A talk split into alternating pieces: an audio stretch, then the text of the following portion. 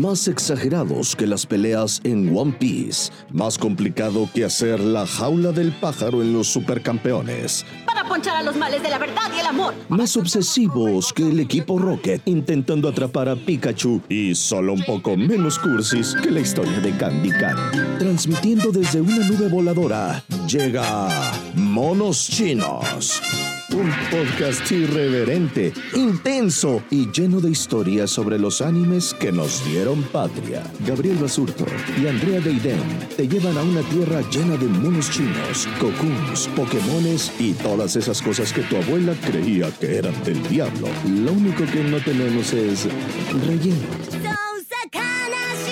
Porque Naruto lo ocupó todo. Monos chinos va a empezar. Bienvenidos. Precaución. El siguiente programa contiene opiniones irresponsables, groserías, puntos de vista controvertidos, chistes malos, animes mal pronunciados, odas a Pikachu, insensateces y sobre todo muchos spoilers, por lo que nadie debería tomárselo en serio. Si decide escucharlo, hágalo bajo su propio riesgo. Bienvenidos a un episodio más de Monos Chinos. Yo soy Andrea Deiden y me acompaña Gabriel Basurto. Como cada semana estamos hablando de los temas más trascendentes del anime. Gabriel, ¿cómo has estado? Muy bien, muy bien, Andrea. Qué gusto volvernos a escuchar en una emisión más de nuestro favorito podcast de estos temas tan maravillosos que no solo nos gustan a nosotros, sino que sabemos que a todos ustedes también les late mucho, a todos los radioescuchas. La verdad es que sí, regresamos con un, con un episodio más. Queremos platicar de algo súper recurrente en el mundo del anime y en general como de la mitología digamos, artúrica, que es el Santo Grial. Claro, los datos sobre el Santo Grial son muy, muy, muy socorridos en, en los animes regularmente. En la mitología, el cáliz de donde bebió Jesucristo en la última cena, ¿no? Eso, de eso se puede tratar.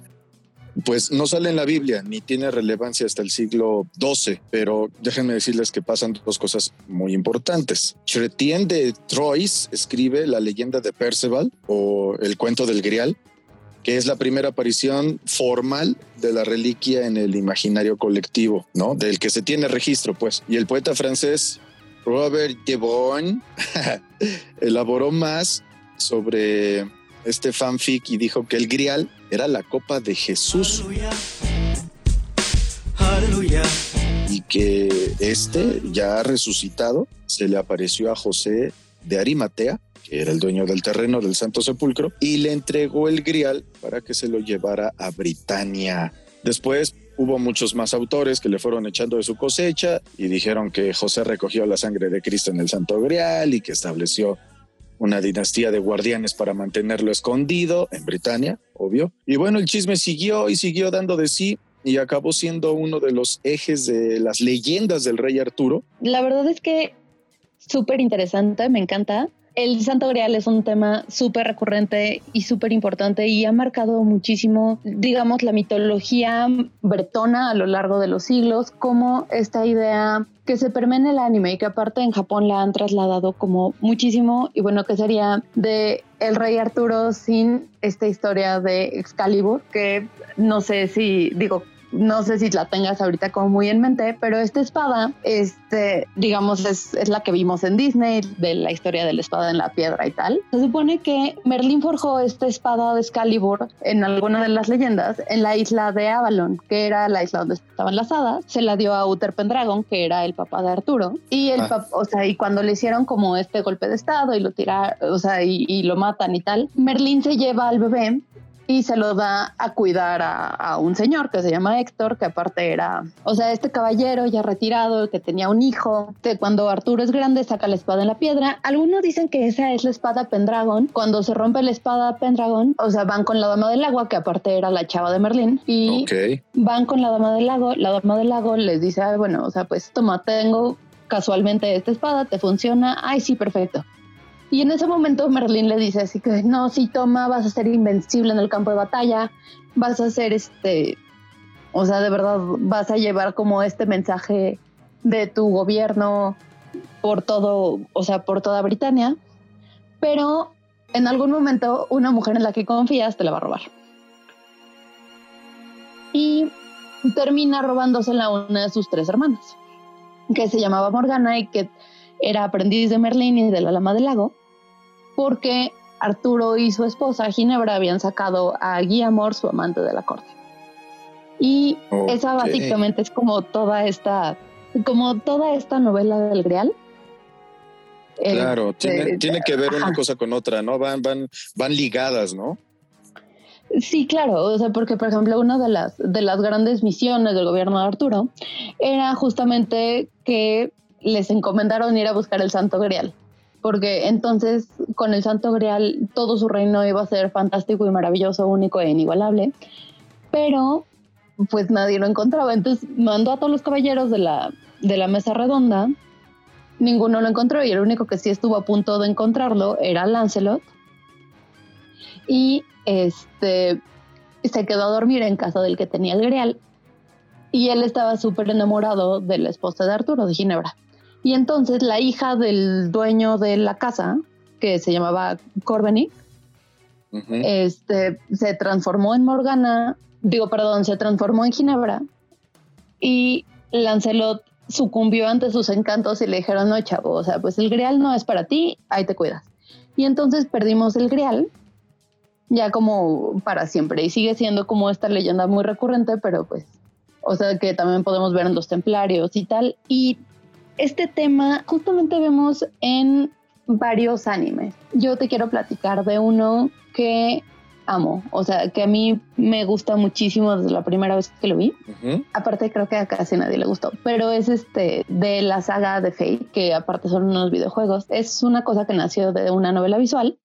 Y en los 2000 más o menos por ahí de 2006, si no mal recuerdo.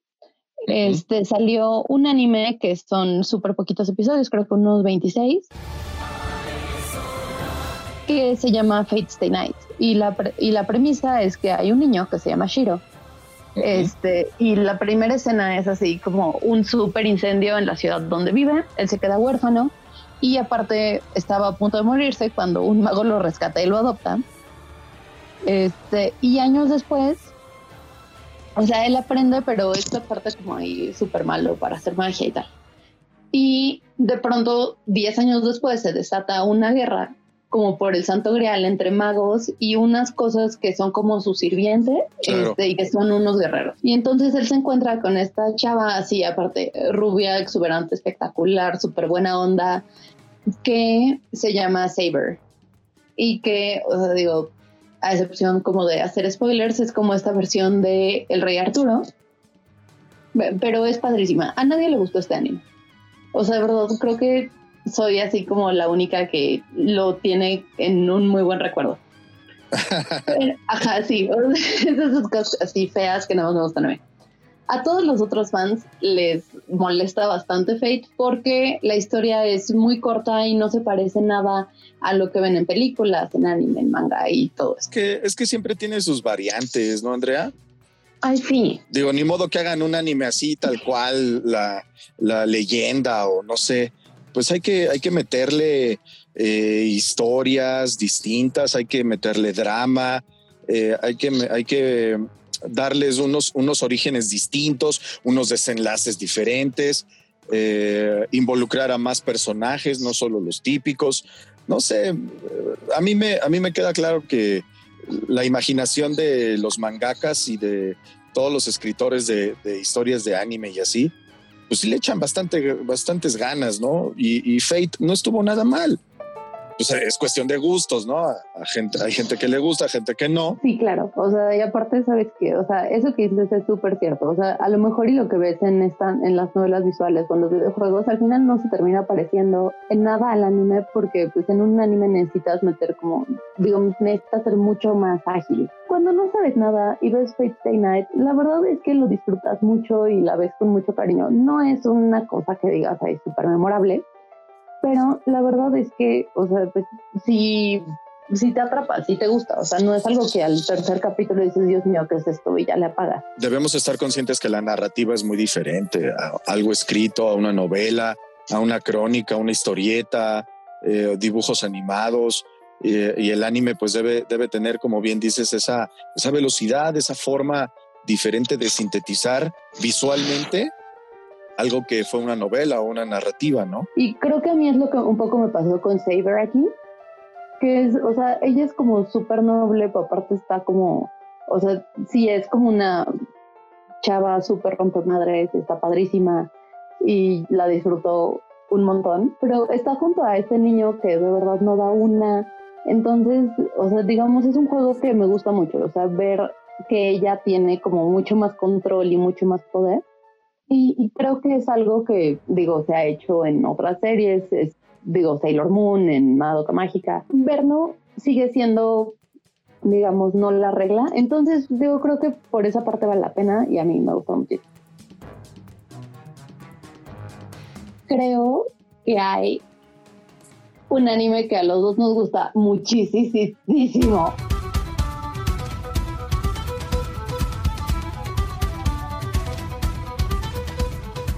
Claro, a propósito del tema de, de, hace muchos años entre las razas demoníacas, entre lo terrenal y lo místico y bla, bla, bla, y también en el reino de Britania, eh, en Lyonés, ¿no? claro, los siete pecados capitales. Ay, lo amo, no sabes cómo la disfruto. Sí, no, Nanatsu no Taisai también es este un anime en donde se conjugan muchísimas cosas y muchos elementos de, este tema tan controversial y tan, tan poético, tan, tan bonito, en donde hay arlequines, hadas, eh, brujas, monstruos, demonios, de forma personalizada o no sé cómo decirlo, humanizada, ¿no? Se encarnan los siete pecados capitales. Digo, a mí me enloquece. O sea, de verdad estoy súper, súper fan. Y yo tengo un favorito, pero no nos adelantemos. Nanatsu no Taisai fue creada por Nakaba Suzuki. Se empezó a publicar en el 2012. Ajá. Sí, en el 2012. Este manga acabó apenas el 6 de agosto. Y bueno, tiene una narrativa y una crónica maravillosa cada episodio que a mí la verdad me gusta, me gusta muchísimo cada personaje que, que aparecen, cómo están personificados. Se me hace una, una idea maravillosa y estupenda la que tuvieron en, en, desarrollar esta historia. Y no sé qué piensas tú. A mí me gusta mucho y siento que se entrelaza perfecto con toda esta onda del rey Arturo, bueno, desde que está, aparece Merlín y que aparece Arturo. Pero me gusta porque aquí, por ejemplo, toda la lucha del Santo Grial, del rey Arturo, todo queda como en segundo grado, o sea, o sea, sí, perdón, como en segundo nivel. La primera, o sea, porque lo más importante, digamos, son como toda esta lucha entre los pecados capitales, que todo el mundo cree que son malos, pero la verdad es que se dan cuenta que no, y que aparecen, por ejemplo, muchísimos, muchísimos personajes que vienen de esta mitología celta, por ejemplo, Diana, King. El personaje de Merlín me gusta porque al menos rompe con esta idea del Merlín barbón y solemne. A mí me gusta mucho que hayan mezclado esta onda eh, bíblica, religiosa, esotérica, ¿sabes? Y que, y que tengan esa referencia que muy en el fondo, no sé si así lo pienso o lo percibo nada más yo, eh, muy en el fondo te deja entender qué personalidad puedes llegar a tener con nuestras acciones y lo que hacemos en el día a día. Bueno, voy a poner de ejemplo a, a un personaje que se llama Van, quien es el zorro del pecado de la avaricia. Y bueno, si tú te pones a pensar en su, en su comportamiento y así, la, neta es que podría parecer y, muchas personas se sienten identificadas. No sé si el, parte del gran éxito de, este anime es porque tiene ese trasfondo o, te llega al subconsciente, ¿no? Y te hace pensar en que los pecados, como bien dices, pues no están mal, no son malos. Me hacen pensar que lo que yo tengo o en lo que yo peco tiene una personalidad muy graciosa, muy de, un ser muy chistoso, eh, desenfadado, eh, porque la historia que le ponen a cada personaje o a cada pecado es maravillosa. Y creo que mucha gente se siente identificada con sus pecados. Todos tenemos ángeles y demonios. Y entonces también tenemos pecados y por ende verlos personificados en unas criaturas y en unos humanos no humanos, mitad humanos, muy extraños, muy extravagantes, muy dicharacheros.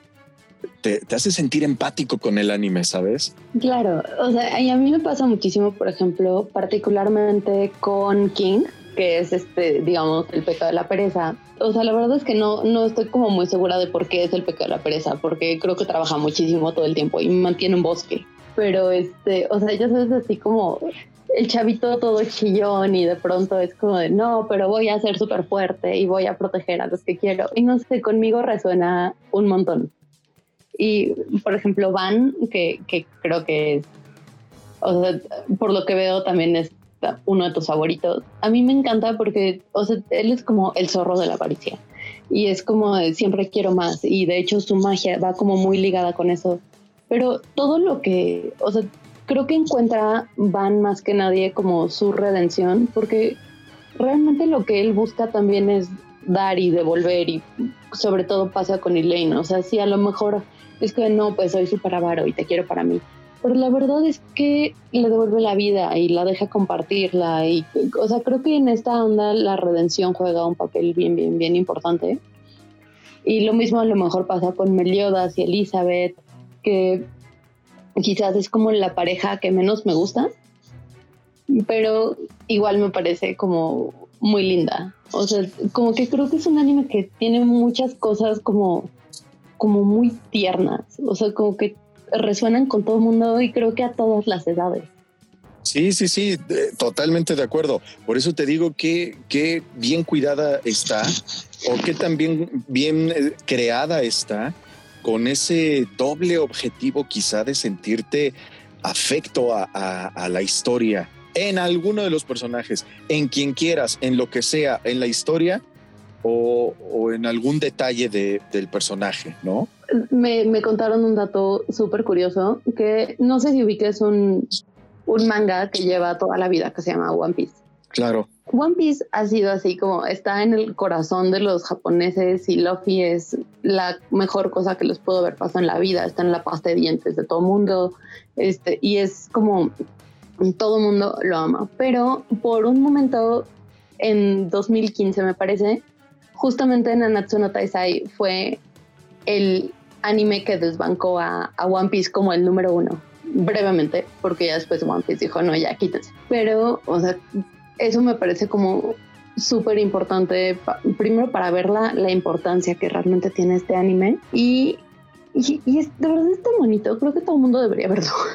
Sí, la verdad es que sí, es de esas historias que valen la pena tenerlas guardadas eh, en el corazón y pues para, para la, la, biblioteca, ¿no? Si hay alguien que nos esté escuchando y que todavía no se haya animado a verlo, véanlo, son súper poquitos capítulos, son que 24, 24, 24, 72 y 4 vas que la verdad no se va a se los pueden brincar porque son súper aburridos. Como siempre, es un gusto platicar contigo, Andrea, y con, y con toda la gente que, que nos amablemente nos escucha y nos sigue sobre estos temas de tanta importancia y tanto renombre que han tenido a lo largo de décadas los animes y temas muy interesantes de los cuales podemos seguir platicando horas y horas y horas, pero por eso mejor hacemos episodios. Y digo, si alguno de nuestros escuchas de casualidad se acuerda de algún otro anime relacionado con el Santo Grial o con el Rey Arturo, si quieren que hablemos de algún tema en particular, por favor escríbanos